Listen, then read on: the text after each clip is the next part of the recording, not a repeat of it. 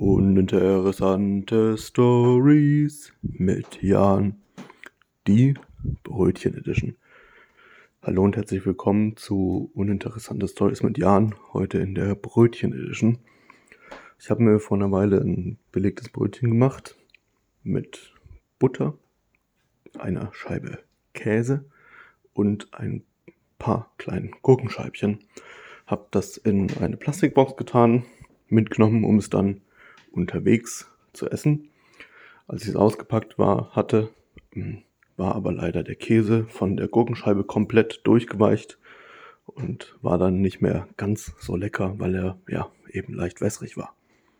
Das war uninteressante Stories mit Jan.